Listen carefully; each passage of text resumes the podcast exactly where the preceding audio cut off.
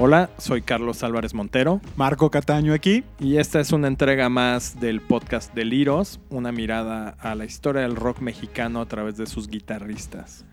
El día de hoy eh, nos vamos para Guadalajara y escucharemos la charla que tuvo Marco con Fer de la Huerta.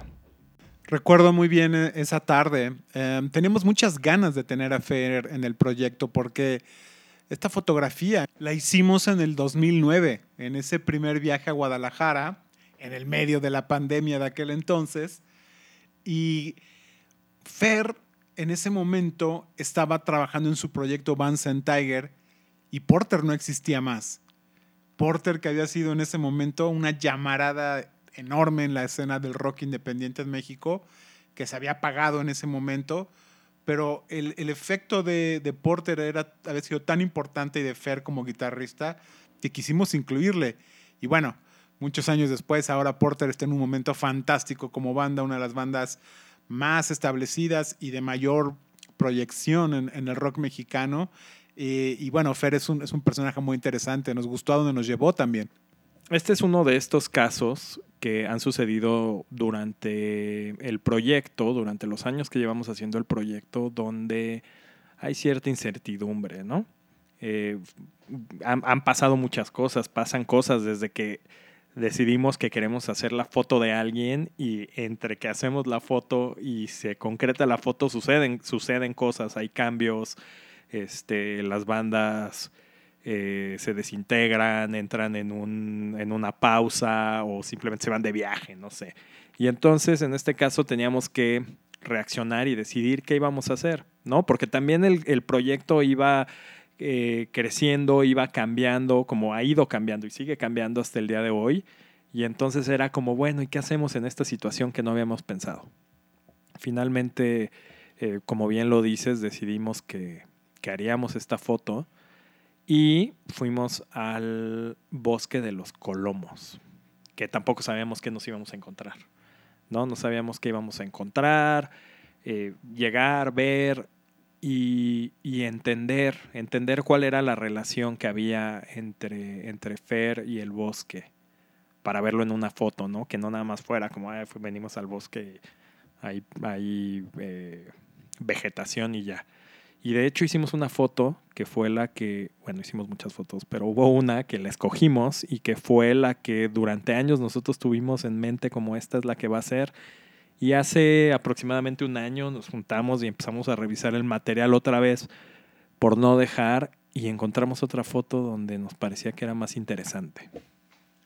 Sí, que es la fotografía que encuentran eh, como parte de este proyecto, la, la selección final y que desde nuestro punto de vista ilustra mejor lo que pasó aquella tarde eh, y, e ilustra mejor la, la, personalidad de Fer. Así que vamos a escucharla. Fue una, una charla muy interesante.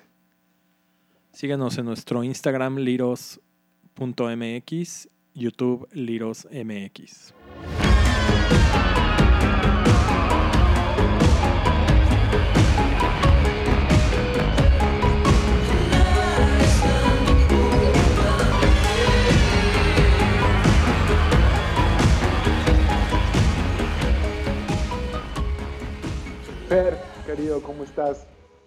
Muy bien, Marco, ¿qué tal?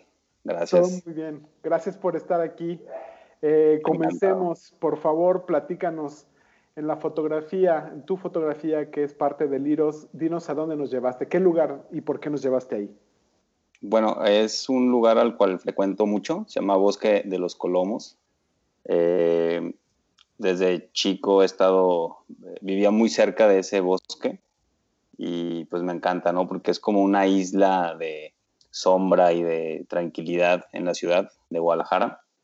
Eh, colinda entre Zapopan y Guadalajara, entonces eh, hay un río que se llama el río, si no me equivoco, eh, ay, no recuerdo el nombre del río, pero colecta el agua del bosque de todas las partes altas de Guadalajara y pasa por ahí.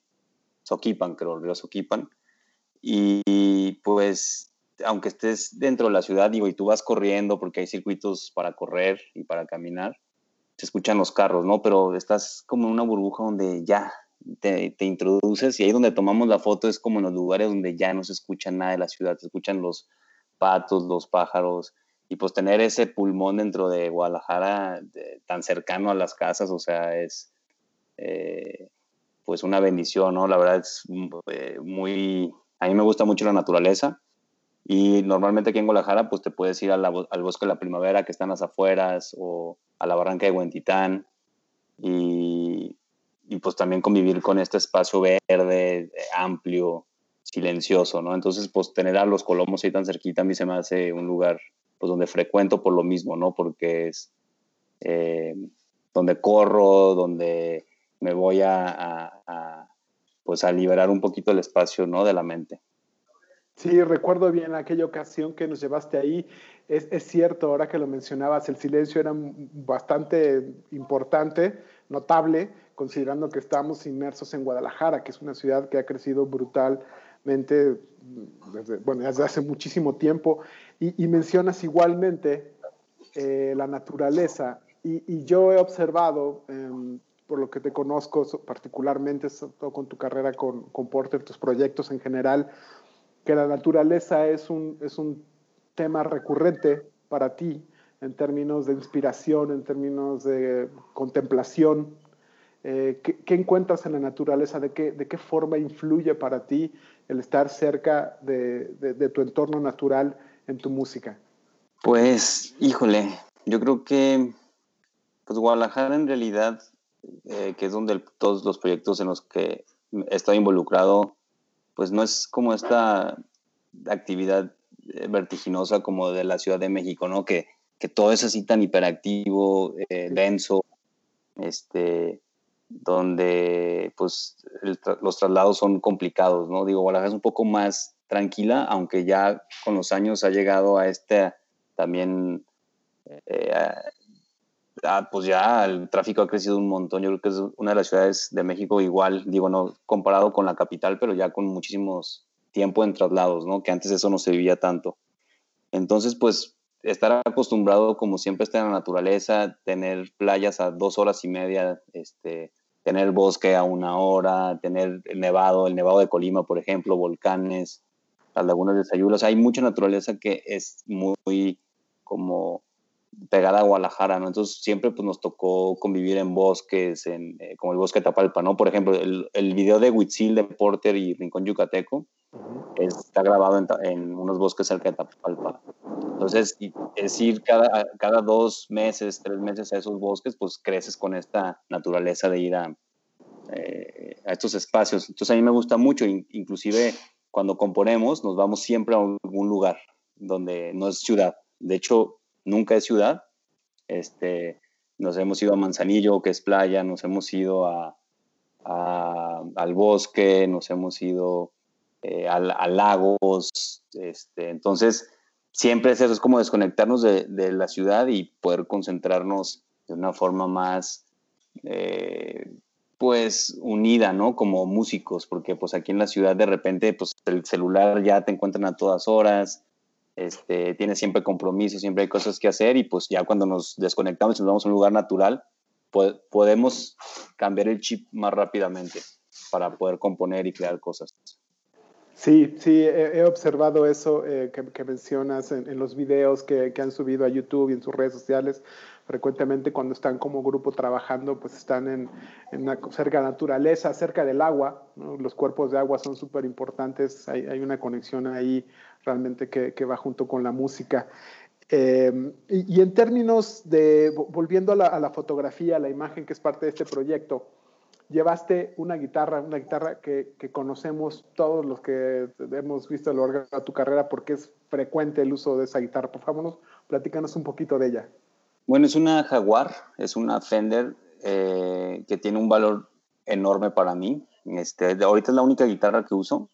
Eh, normalmente en estos 15 años que llevo tocando en vivo, normalmente llevo dos, tres guitarras como spares. Ahorita solo llevo esta. Si, me, si le pasa algo, ya que, que el destino lo decida.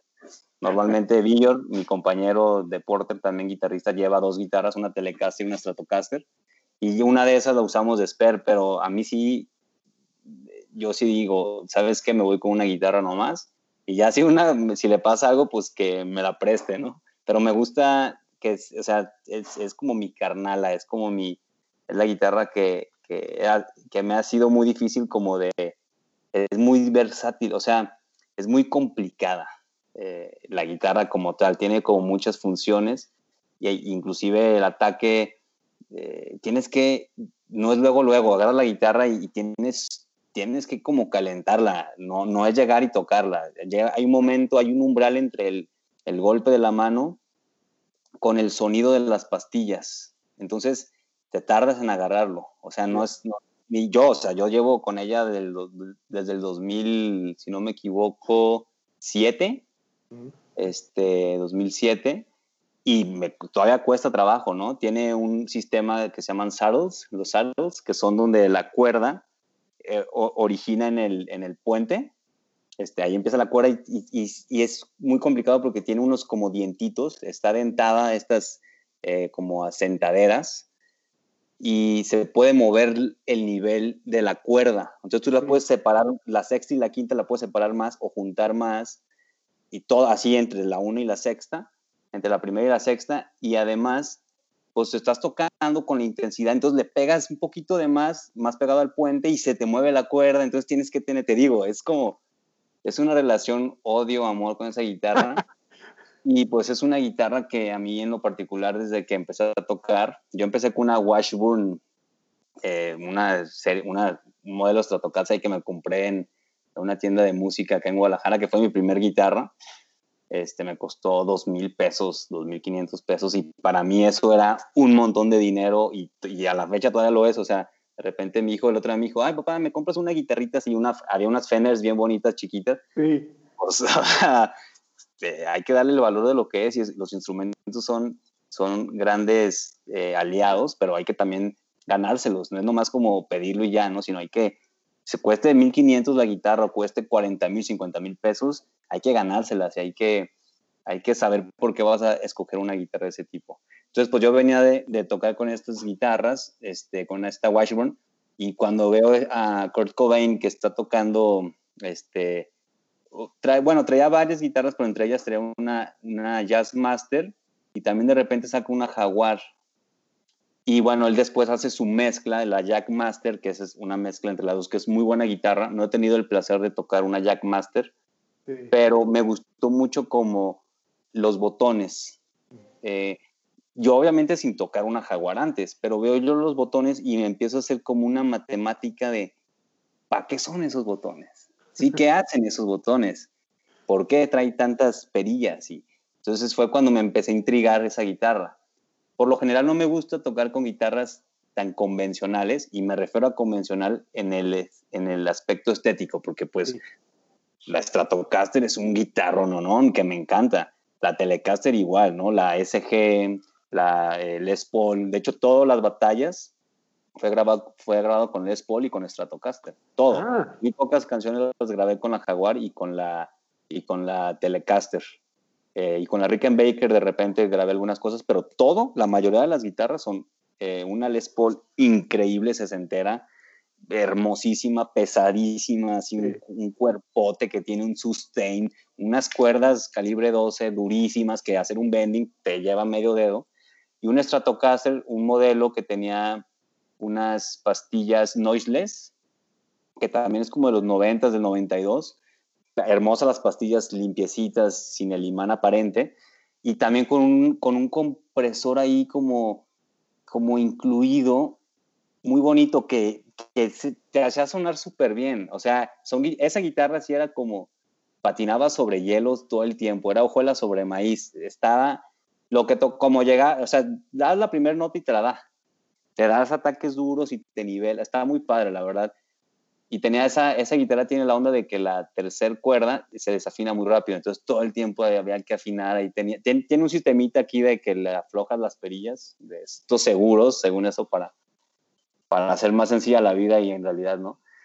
Y pues bueno, te digo, he tenido la oportunidad de tocar con muchas guitarras y la Jaguar es, por sus complejidad en, estos filtros que tiene, ya después fui viendo para qué eran todas estas pastillas, pues me fue dando como esa versatilidad que con todas las guitarras que podía yo grabar en el estudio, podía yo convertir entre que si el tono, en que si eh, la pastilla del puente, la del mástil, los filtros que trae, poder imitar un poquito el sonido de las guitarras. Es muy complicado, no puedo viajar con 10 guitarras a una fecha en Pachuca, por ejemplo, donde tengo que viajar de Guadalajara a México en avión y de ahí, pues, me puedo llevar dos guitarras máximo porque pues los bultos traemos, viajamos con 15 bultos como banda, ¿no? Y todavía no estamos a la altura de, de poder viajar en un tráiler con 16 guitarras, eh, ¿sabes? Entonces, pues también a mí me gusta simplificarme la, la, vida, ¿no? Entonces, por eso escogí esa guitarra, porque era una guitarra que me, me gustó mucho su look desde el principio y cuando la empecé a tocar, se me hizo que tenía mucha flexibilidad, aunque es más acartonada, es más como para surf, se usa mucho para el surf. Trae una función que trae como unas hules, trae un hule en el, en el, más, en el puente y hace que esté palmuteada la guitarra. Mm. Entonces, como para, o sea, como para tocar surf y así. Y, y aparte es una guitarra que este, me, la, eh, me la obsequiaron porque yo, estu yo estudio arquitectura, ¿no? Entonces, a mi papá nunca me apoyó en la música. Fue como, a ver, no, pues es tu rollo, tú dale, tú dale. O sea, yo, este, la educación te apoya en lo que quieras, pero en la música, pues él trae otra ideología, ¿no? De, de, la, de la vieja escuela. Entonces, su único apoyo toda la vida en cuestión de la música fue esa guitarra. Entonces, para mí fue muy especial como que creyera en mí y que fue como, órale, va, yo te regalo esta guitarra con mucho gusto, pero no dejes arquitectura, no dejes la carrera, sigue estudiando. Entonces, pues yo estaba, eh, Porter empezó a tocar en el 2005, ya estábamos tocando Libre Latino, ya habíamos a, ah, pues, tocado de frente muchos escenarios y en el 2007, pues yo seguía en la, o sea, yo empecé arquitectura en el 2005 y en ese momento empezó Porter. Uh. Iba, iba a la par. Qué dilema. Justo la mitad me dice, yo ya estaba tocando pues mucho, cada fin de semana, entonces como que mi jefe se, se, espinó un poco y fue como, oye, pero pues la escuela, no la dejes, arquitectura, yo te pregunté qué querías estudiar y tú escogiste. Entonces fue para mí como, fue como un símbolo de que si él creyó en mí, pues yo tenía que seguir mi palabra, ¿no? Y terminé mi carrera como pude. Y es la guitarra que sigo usando y es la que ayer fui al estudio, estamos grabando el nuevo disco de Porter. Wow. Y, y, esa fue mi, o sea, ni, no, ni lo pensé, dije, para esta guitarra, el sonido que estábamos buscando, que era como una onda medio new wave, así con unos eh, chorus que te super desafinan el, el, ataque y un reverb así colgado. Eh, era la guitarra, así ni, ni me pregunté, de toda, la, de toda la colección que había en el estudio, ah, saqué la Jaguar, saqué mis pedales, vámonos con esto. Entonces, no, sigue siendo mi, mi número uno. Pues vaya, vaya historia y cuánto arraigo ya esa guitarra. Es, es frecuente que las guitarras que, que son este gesto de, de, los padres, del padre, de la madre, que son, eh, ándele mi hijo, a mi hija a tocar, eh, y esta es la forma en que te apoyo, pues tienen un lugar muy especial. Y además, todo esto que estás diciendo, entiendo ahora perfectamente por qué es tan importante para ti la guitarra. Mencionas ahora un sonido New Wave y la Jaguar es una eh, guitarra que está muy asociada a Johnny Marr o a, sí. a, Kevin Shields, bueno, no es precisamente New Wave, pero son como Thurston Moore, como guitarristas que son eh, estilísticamente pues más afines a lo, a lo, que se puede ver en tu trabajo con Porter y tus demás proyectos, porque además las guitarras, como ya lo has dicho tú en términos de estética y hombre siendo arquitecto, pues la, la parte visual es súper importante para ti y los guitarristas se identifican con una guitarra inevitablemente, ya sea porque tienen una, eh, una admiración hacia un guitarrista en particular o, o, por la cuestión estética. Y esta es una guitarra de los 60, probablemente es la de la familia Fender la menos famosa, uh -huh. comparada con las otras tres, las que ya mencionaste, pero caray, que vaya que es importante y ha, estado, ha sido tocada por guitarristas muy, muy, muy grandes. ¿no? Exacto, el guitarrista de Mew toca con una Jaguar también y le saca un sonido como con un ataque muy brillante que a mí me gusta mucho eso. Eh, de repente me peleó con el sustain, ¿no? De la guitarra, que es que no tengo sustain, entonces ahí tengo unos compresores y por eso me hice tan, tan fan y adicto a los reverbs y a los delays, porque pues la Jaguar no me da esa, esa colita que me dan otras guitarras, ¿no? Pero pues unas por otras eh, te aprendes y te haces tus propios tus propias mañas y tus, pues ahí a, a, sacar tu estilo. Sí, qué bien, qué bien. Y, vaya que el que andes con una sola guitarra en vivo debe de ponerle los pelos de punta a, tu guitar tech. No me quiero imaginar el estrés en el que vive. Sí, toda la vida me acostumbré a viajar con dos guitarras. Llegué hasta viajar con cuatro. De repente ya se me hacía muy complicado el input de, de, ganancia de cada guitarra es muy diferente entre sí. Entonces también cada pedal reacciona muy diferente a, pues, a cada guitarra, ¿no? La Rickenbacker, por ejemplo, me daba unos sonidos, tengo la, eh, ¿cómo se llama? Hace la Jet Glow 130, creo, o la 115, no creo qué modelo es, que es, la, es muy básica, es la, es la, la clásica Rickenbacker. Y, pero tiene, como es semisólida, te da un, mucho cuerpo en realidad, o sea, está, es para, eh, suena muy bien y, también esa puede ser una guitarra que me puedo llevar a, y, y, lograr el sonido con todas las, las rolas. Este, pero pues es una guitarra como más, no sé, no puedo hacer bendings tanto con esa, como que no, es más rítmica y, y pues no sé, este, eh, de repente, pues la, siempre las cambiaba entre rola y rola también, hacíamos un songlist donde podía yo alternar las guitarras y que, que, las pudieran afinar, porque pues yo afinar en vivo, pues también se, con toda la cambiadera de pedales que tengo que hacer entre rola y rola, pues a veces se me iba, ¿no? La afinación. Entonces ese es como eh, el buen Carlos, que es nuestro técnico en guitarras, es, yo creo que, pues sí, ya tiene la capacidad de cambiar cuerdas de volada. Este, y pues ya hay con Villor que me hace el paro que me presta la suya. Y tan así, me gusta tanto lo sencillo y no hacerla, eh, o sea, me he hecho un poco más tranquilo en ese aspecto. Antes viajaba con dos pedaleras, tenía 24 pedales en vivo, ¿no? Ahorita ya llego a 16, 17, porque también se trata de ir simplificando y ya, bueno, salen estos Kemper y, y todos estos nuevos sistemas de pedales que te hacen la vida más fácil, automatizas, ya los beats, eh, o sea, ya con MIDI ya cambia la cosa, ¿no? Entonces también el chiste es como irte modificando de cierta forma que no pierdas como la esencia de lo que te gustaba cuando empezaste, pero que también ya en la practicidad, en, en, lo práctico, te ayuden a, en vivo, que saques un buen sonido, muy similar al disco, y que, pues, si le picas un botón y ya todos tus pedales se sincronizan, pues poca madre, o sea, claro. increíble. Y cuando llegas a ver los rigs de, de Johnny Greenwood, de, por un extremo, ¿no? Y, y el, ah, de The que bueno, otra cosa, el de David Gilmour también, que de seguro, o sea, ves ahí sus pedales y, su switcher ahí abajo, pues dices, wow, pero de repente ves el de Billy Corgan, que son un set básico, pero increíble por cómo suena, dices, es que como sea, o sea, como sea es, la situación es más, es encontrar el sonido, darle y, este, y pues es prueba y error, prueba y error. Pues, o sea, yo todavía a la fecha llego a hacer modificaciones en, mis, en mi cadena de efectos que, ay, ¿por qué hice esto? Y, ahí estoy peleándome y pues hay que seguirle pedaleando. Qué, chido, qué chido y que esa guitarra te dé todo lo que dices. Eh, es increíble. Y hace rato mencionabas me, sorprende, qué interesante momento en tu vida que empezaste la arquitectura y despega instantáneamente casi como sucedió con, con Porter, vaya decisión y, obviamente lo, que significó con tus padres, con tu padre.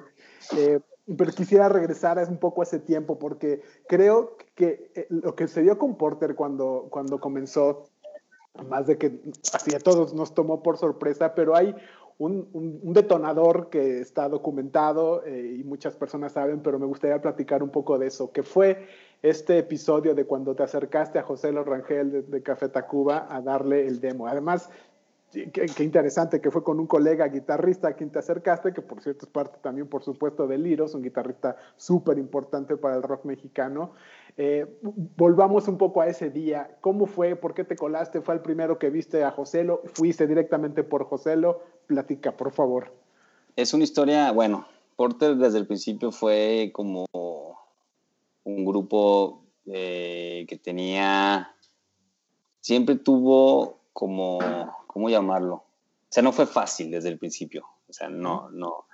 En ese entonces Porter no tenía ningún futuro en realidad. Cuando grabamos Donde los ponis pasan, lo hicimos para pasar de ser una banda de cochera, de, de practicar así entre amigos y, ah, de verse los martes y los jueves, eh, hacer algo más. Era el siguiente paso, grabar ese EP en realidad, ¿no?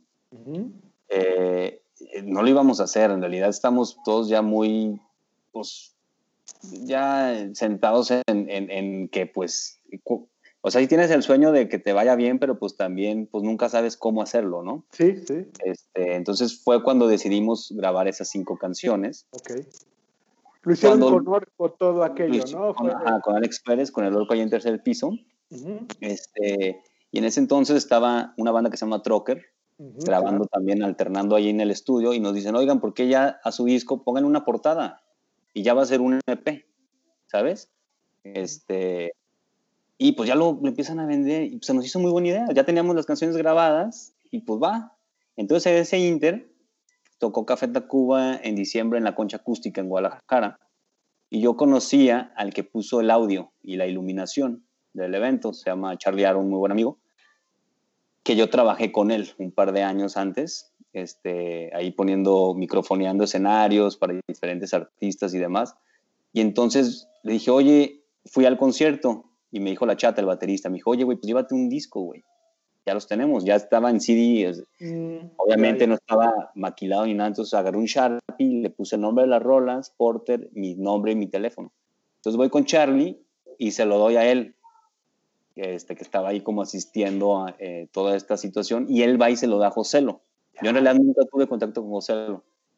Eh, pocos años antes este, participamos en un, en un concurso de OmniLife, donde Joselo era el, era el, el juez. Ok.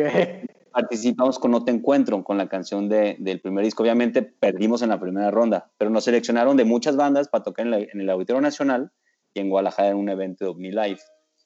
Y este y entonces ahí como, no sé si José lo ya había escuchado el nombre de la banda bien o no, no sé, pero le llega el disco y se lo da Rulo de Reactor. Entonces ya lo empiezan a programar el disco y no ni en cuenta, pues nosotros acá en Guadalajara. Y me habla un día Rulo por teléfono. Bueno, antes de esto yo le hablo a mi amigo Charlie. Digo, oye Charlie, ¿qué onda? ¿Sí le diste el disco el Simón? Y ya, órale, pues. Gracias, Obviamente, yo pensé que, o sea, no me imaginaba que con esa facilidad que alguien pudiera llegar a dárselo, el disco, ¿no? Entonces, pues sí se lo dio. Y, en enero me habla Rulo, los primeros días de enero, y de que, oye, ¿qué onda? Este, ¿Cómo estás? Soy Rulo aquí de México. Y yo, órale, chido, este, ¿qué onda? Me dice, oye, pues tu canción Espiral, o sea, la canción de tu banda, de, de Porter, está sonando en el radio y le está yendo muy bien. Llevo una semana y neta no tienes idea del impacto. Y yo, ah, o sea, yo estaba así, neta, órale, qué chido. Y, y a ver, pues, ¿qué onda? Hay que hacer una entrevista o, o platíquenme de ustedes. ¿Tienen MySpace o qué onda? Y ahí era cuando el MySpace estaba de moda y empieza toda esta. Yo le hablo al Orco, cuelgo y le digo, oye, Orco, ¿quién es Rulo? Me dice, ah, no, pues programador de reactor, está en otra estación. Y pues, ¿te habló él? Y yo, sí, ah, pues buena onda, pues sigan ahí el contacto, no sé qué. Entonces ya dije, ah, pues sí es, o sea, no es nomás quien sea, es el programador de una estación de radio. Pues, una celebridad, además, dentro de los comunicadores de rock, pues bastante Exacto, en ese, en ese entonces era así un boom reactor y a partir de eso nos invitaron a nivel latino, o sea, que estaban poniendo la canción. Ya después la, la pusieron en Guadalajara, o sea, primero fue el, el, el, boom allá y después en Guadalajara, entonces a la gente en Guadalajara le decían, oye, ¿y Porter qué onda? Y los de Guadalajara, no, que esa banda no la conocemos. No, sí, son de Guadalajara. Entonces, gracias a, que sonábamos en México y después nos programaron acá en Guadalajara. No manches, pues es una historia de estas cenicientas increíbles del rock, o sea, porque eh, eh, es que ya son 15 años de eso y, además qué, rápido se pasa el tiempo, ¿no? Pensar que Porter ya tiene 15 años porque eran la banda de los morrillos de Guadalajara, este, no sé, no les quiero llamar prodigiosos, pero la neta, salir con una canción así de de, primer turno al bat, como incluso lo he platicado con otros de tus colegas guitarristas, es, una de estas cosas, pues sí, de serendipity, ¿no? es, es algo que hicieron ustedes, pero ese efecto fue explosivo y me hace pensar también en lo importante que es el se te alinean los astros, ¿vale? Pareciera que hay como un destino ahí claro. todo esto que acabas de decir, pero, eh, pero lo importante que un programador que escucha música, porque todos sabemos que Rulo devora música y es un tipo realmente ocupado de la música, y que, y que en ese momento lo haya programado y, que y dejar que el público decida, y el público decidió, tanto que estaban unos meses después tocando en el Vive Latino, eh, entonces, qué importante es el apoyo de los, de, los medios, que este de pronto es un momento en el que no es tan fácil tener eso, ¿no? Em, ahora, 15 años después ha cambiado muchísimo. Eh, y ahorita Porter puntualmente está están trabajando con Universal Music, una compañía muy grande que tiene ciertas herramientas o cierta maquinaria que puede apoyar eso, pero en ese entonces fue básicamente pasar de tres manos un disco y ¡pum! Exactamente. Una, una, banda comienza y vaya, y vaya que fue un inicio brutal, porque en el timeline, pues sí, estamos eso, en el 2005, eh, tocan el Vive Latino y, y, para el 2008 estaban tocando Coachella. Eh, y, tú estabas estudiando arquitectura todavía. O sea, ¿cómo, ¿cómo, eran los... Qué, ¿Qué hablaban entre ustedes en ese entonces? Eh, es decir, pues eran muy jóvenes, estaba sucediendo esto, se la estaban creyendo, estaban planeando cómo seguirlo o iban básicamente improvisando y tocándola de oído. Pues mira, nosotros en realidad, como lo, lo, acabas de mencionar, no éramos virtuosos, éramos,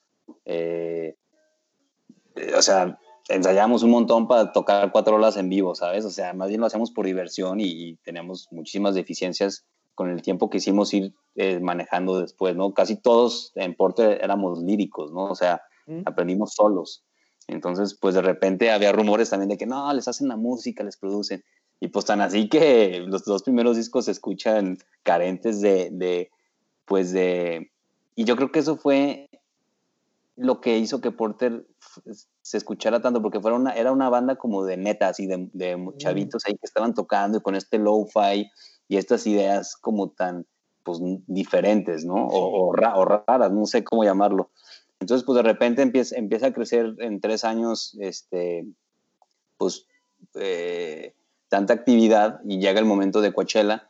Como todo fue tan rápido en realidad, este, pues estamos bien chavitos, yo tenía 20 años, empecé a tocar en Porter a los 19, entonces a los 20 años, ¿qué decisiones puedes tomar, no? O sea, de repente, pues hay cosas que te llevas bien, y pero de repente se va desgastando la relación automática, o sea, de cualquier amigo, o sea, ya, ya ves esta, este dicho que dice que a la gente la conoces en los viajes, ¿no? Pues porque imagínate estar viajando tanto en camionetas, eh, en carretera, en aviones, desvelados, este, cansados, unos enfermos de algo, otros, este, o sea, apenas estamos, pues llegamos de, de repente a la industria y, pues sí fue muy rápido, ¿no? Entonces nos hizo tomar como decisiones que ya, que de repente personales que pues ya ahorita ya con la madurez aprendes a, a, cuándo callarte o cuándo ceder o cuándo de repente no dar tu punto de vista o cómo ser empático, cómo ser simpático, ¿no?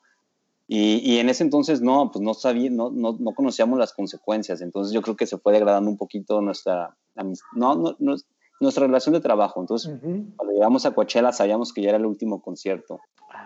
Sabíamos que, que, nos íbamos a separar y, y, no sabíamos qué iba a pasar después, ¿no? Entonces, pues tuvimos, fue un momento agridulce porque era tocar ahí, estar presente, pero a la vez ya era nuestro último concierto.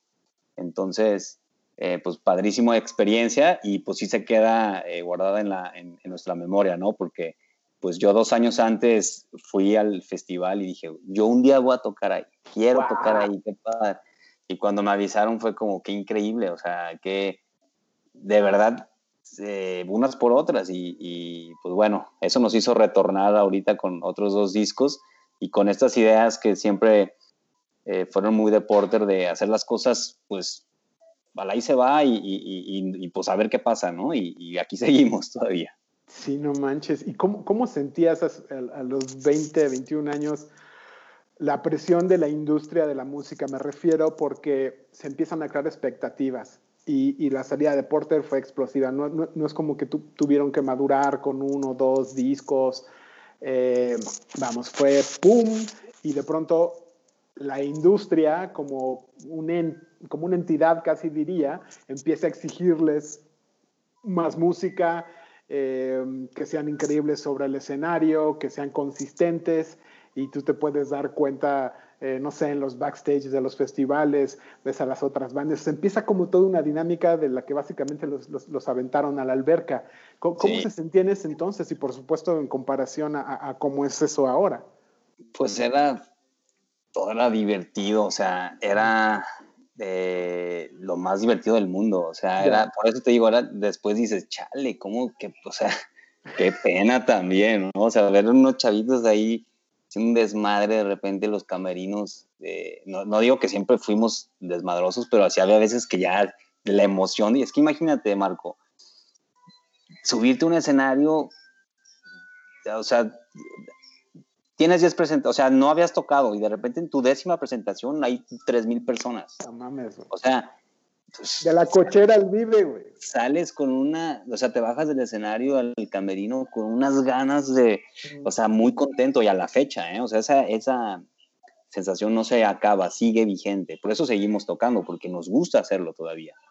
Entonces, pues sí llegaba un momento donde sí, este, de repente ya hacer un segundo disco, de venir a hacer uno tan accidental, o sea, sabes, de rolas que ni sabíamos que hacían escuchar a más de 50 personas. Entonces sí te pone una presión psicológica de que, ok, ya hay 100 personas que las van a escuchar. Entonces, ¿qué, ¿quieres que les guste o no? Si es con tu esencia, o de repente te haces preguntas que no deberás de hacer, pero pues el ego de repente invade un poco la, el estudio de grabación y empiezan estas dudas, estas estas, esta contranaturaleza musical, ¿no? Que, que, que, a mí lo que me gusta es ser muy libre y sacar cosas y, y, tener muchas canciones para escoger las mejores, pero no cerrar la llave de la creatividad.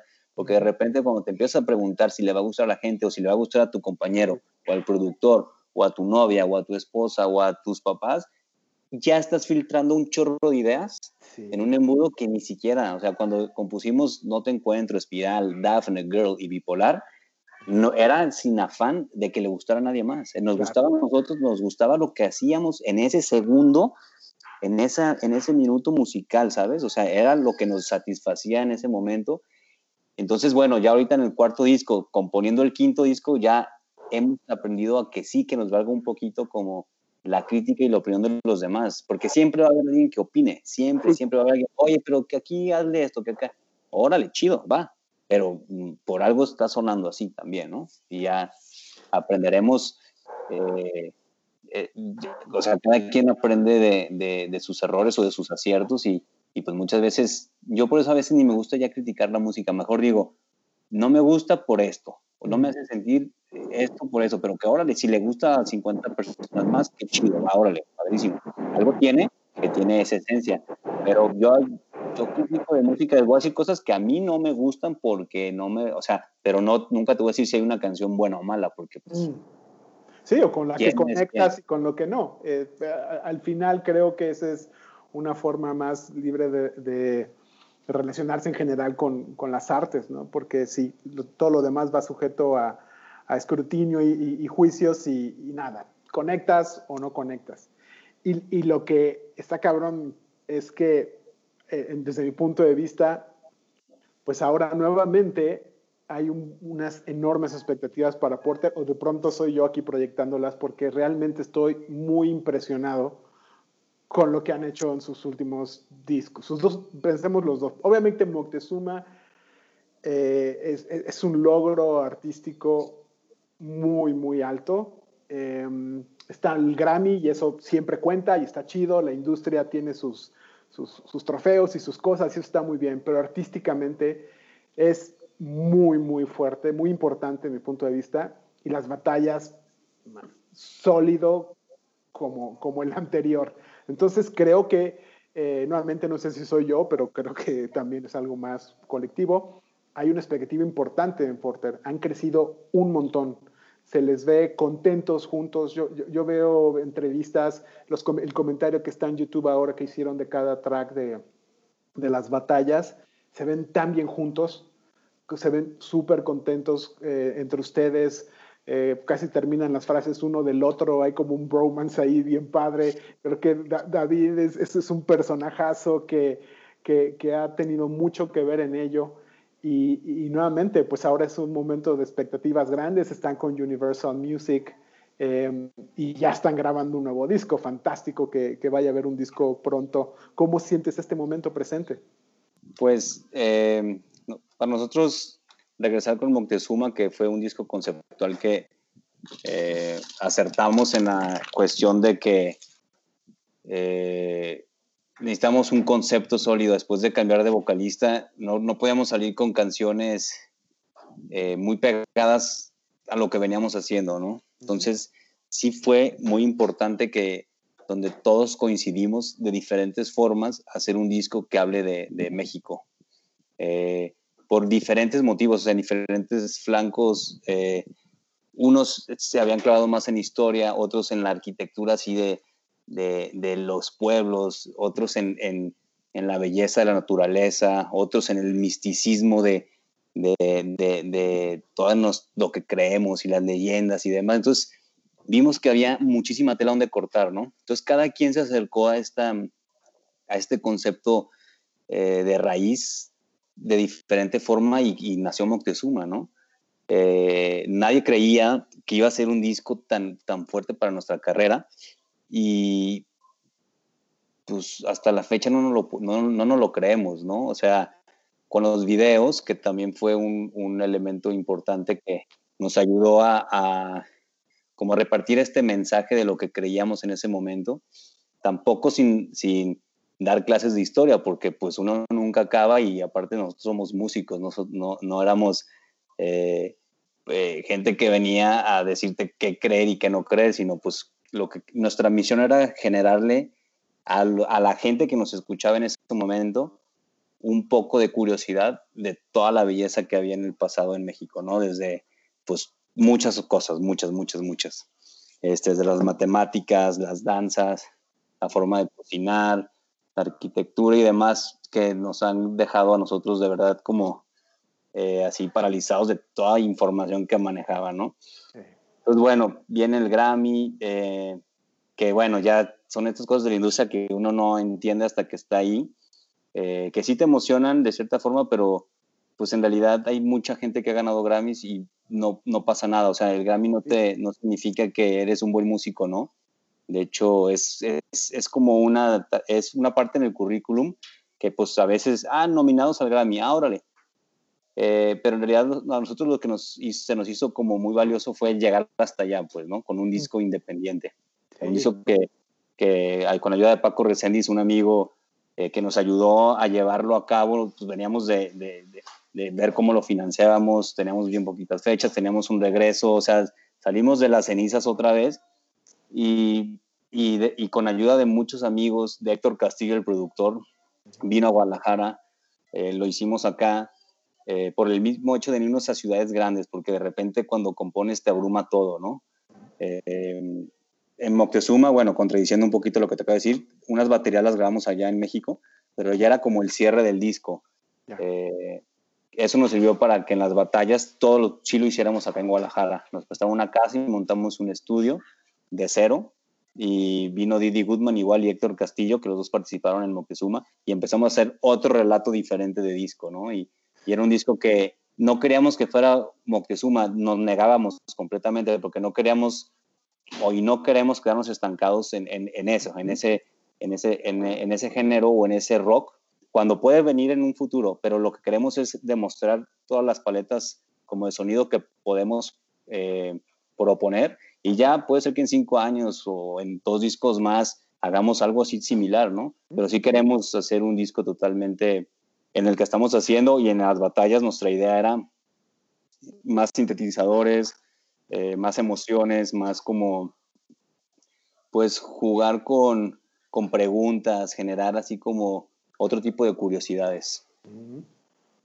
Sí, el, el resultado es, es excelente. bueno, y, ahí está la prueba. Lo que, lo que mencionaste de los videos me parece además como todas estas cosas que me hacen pensar en el gran momento de Porter es que toman decisiones artísticas muy bien tomadas, es mi apreciación, pero en términos de cómo se trabaja un disco, además muy bien es, eh, de marketing, digamos, de promoción. Están haciendo videos, eh, repiten eh, con los directores, es decir, lo que hace una cohesión visual, están, están generando productos constantemente y, eso es lo que las audiencias están buscando ahora. pero no han sacrificado en nada el contenido. O sea, dos discos conceptuales que se asocian más a, a las épocas del art rock eh, y, que, y, que, estén teniendo este efecto masivo, realmente es un logro importante, muy, muy importante.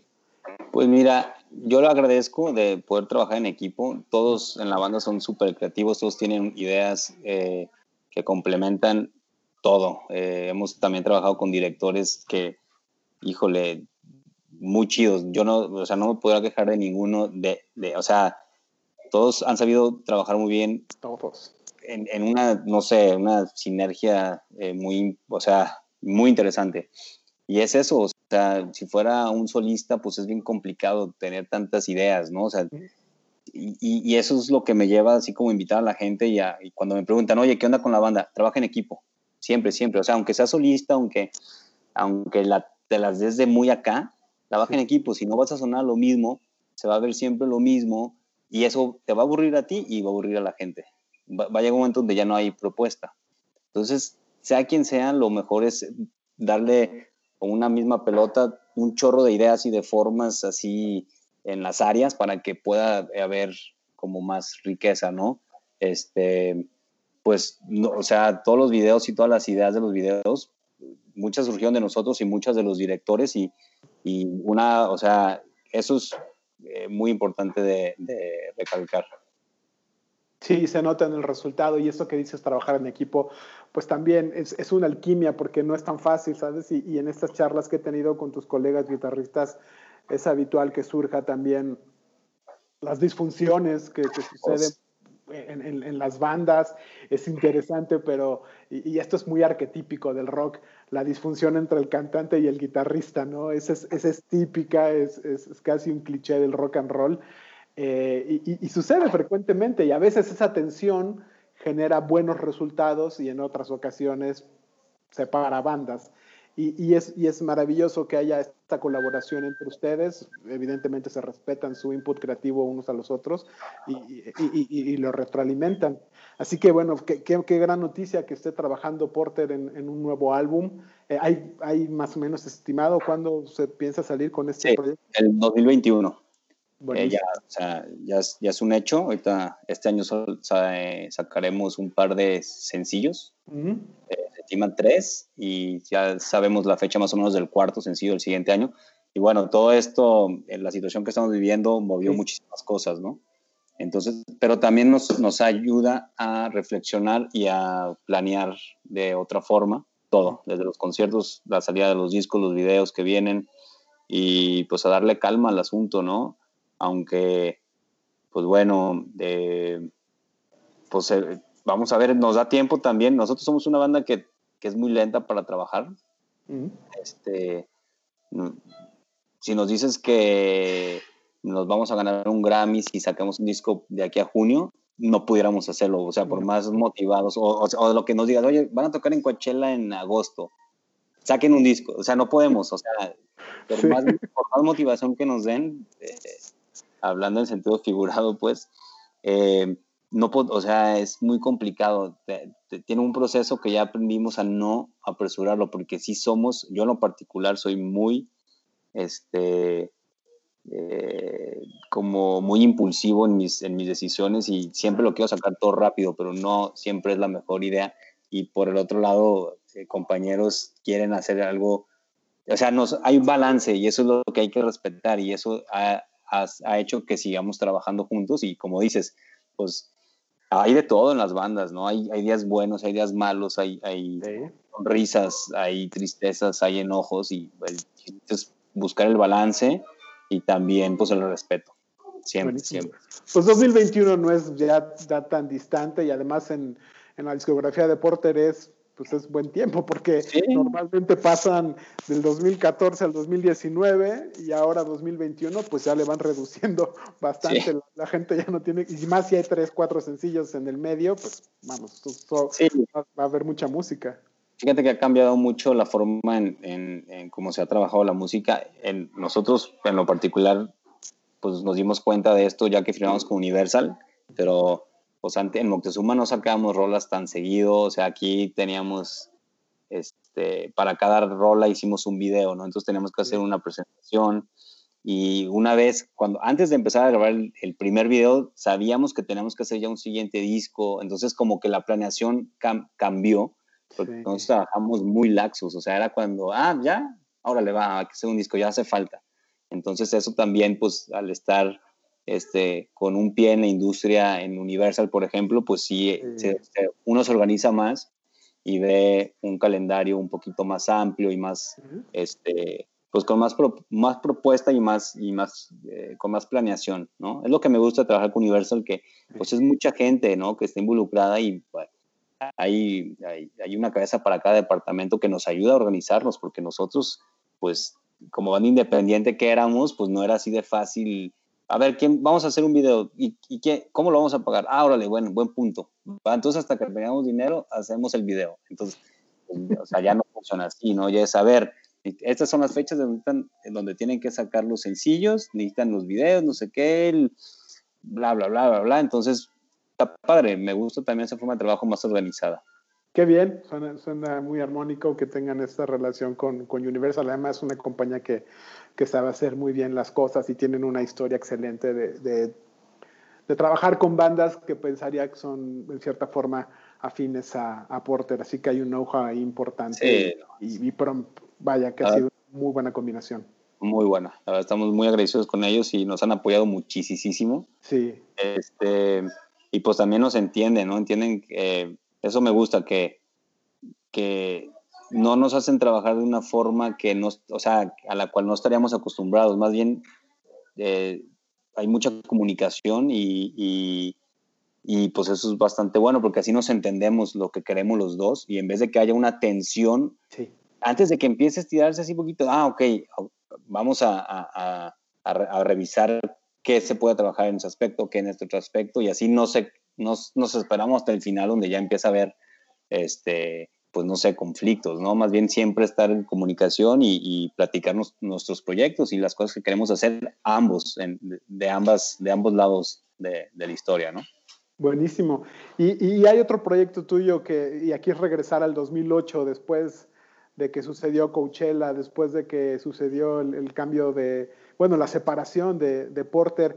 En Tiger, a mí me intriga, primero porque me gusta mucho el proyecto, eh, incluso cuando, cuando fuimos a, a, Guadalajara a hacer tu fotografía, estaba recién hechecito el disco, me, obsequiaste una copia, eh, todavía lo tengo, y eh, de pronto veo la actividad en redes sociales de Man Tiger, que es así bastante críptica, ponen un post por año en Facebook, en Instagram hace no tanto tiempo, y no tanto tiempo, pueden ser meses, pero publicaron algo y son así, pareciera que es más una curaduría muy personal. Eh, y, y, y, pensaría, como, como fan de la banda, que anuncian que de pronto puede haber música. ¿En, en qué momento se encuentra ahorita Vansen Tiger? Pues mira, Vansen es un proyecto que eh, lo formé como para vomitar toda la emoción que tenía cuando se acabó Porter, ¿no? O sea, para mí Vansen fue un bastón de alivio y de soporte creativo cuando yo ya sabía que Porter se iba a acabar, ¿no? Entonces, eh, gracias a eso sigo en la música, gracias a Vansen, porque si no me hubiera frustrado enormemente, ¿no? Eh, no sé si varios saben la historia verdadera de Porter, eh, de, cómo se fundó, ¿no? con estas así como, siempre así raro, o sea, nuestra relación siempre fue rara porque unos querían hacer una cosa, otros otra, entonces siempre todos, desde Juan, Bacter, Villor, este, y La Chata, siempre teníamos diferentes gustos musicales, pero en Porter coincidía algo, ¿no? Entonces yo desde ya, desde el 2007, 2008, ya que empezó esta como onda de, separarnos, Vansen era como mi, mi psicólogo, era donde ahí sacaba las ideas que no entraban a, a, a Temahawk o, o donde yo sí quería eh, generar algo como más místico, algo más como fantasmal y no entraba acá. Entonces era mi, era como mi letrina o no sé cómo llamarlo, mi, mi, mi, mi, canvas donde me iba y me, y me desahogaba, ¿no? Tu diván, sí. Exacto, a mí me gusta crear y cosas espantosas y cosas divertidas, ¿no?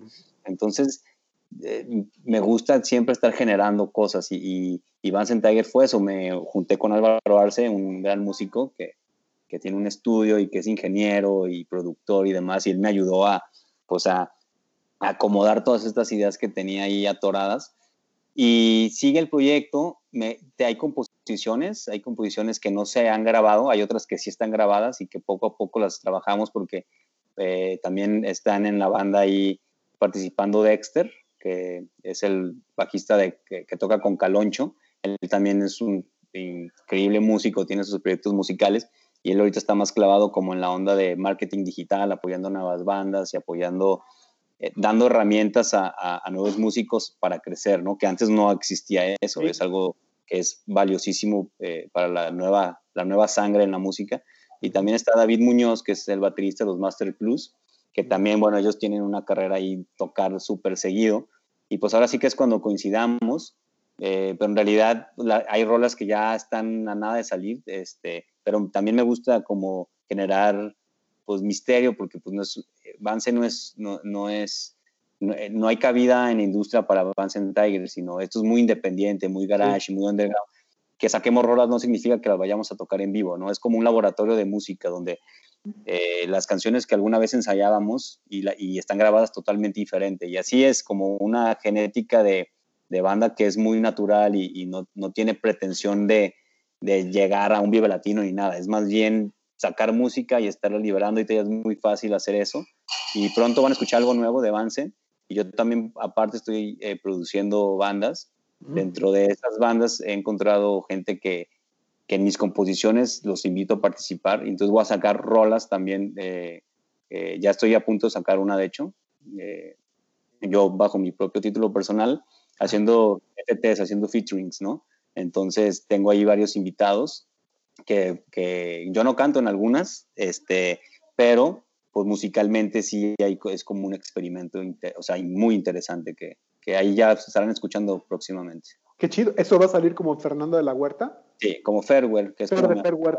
Ajá, Fairware, ajá. Ah, y nada, es así, sacar material, digo, ya a mí lo que me gusta es hacer, ¿no? Y ahorita, digo, Porter está trabajando un montón también en música y pues eh, esta cuarentena nos, nos ayudó a, a todos a, a, como a hacer y como a interiorizar y a componer muchísimo más, ¿no? Entonces a mí me sirve pues tener todas, tengo bastantes plataformas, eh, eh, equipo para poder llevar a cabo eh, pues estos proyectos sin afán de, de, nada más que que me gusten a mí y si le gustan a tres, pues adelante, qué chido. Pero es hacer cosas, es estar generando movida.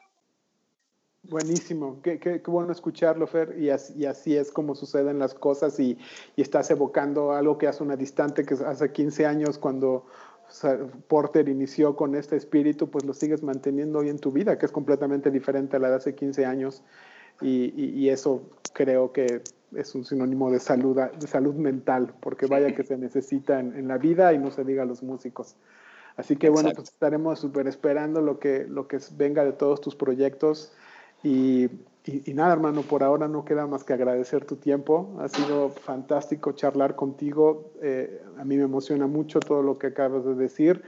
Eh, en, en, la historia de ti como guitarrista, como músico, pues hay un montón de cosas que son de las cosas bonitas de la mística del rock y, y todos sus subgéneros, estas historias cenicienta, estas cosas fortuitas, alineaciones de los planetas, este eh, cambio de cantante, que es una de las cosas más dramáticas que le puede pasar a una banda. Y pues ahí estás, hermano, así que me da muchísimo gusto.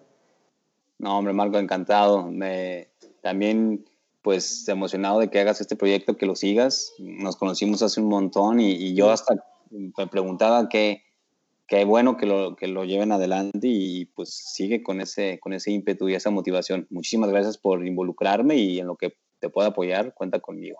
Gracias, hermano. Cuídate mucho y ya será la próxima vez en persona. Claro que sí, Marco. Un saludo. Nos vemos. Bye, hermano.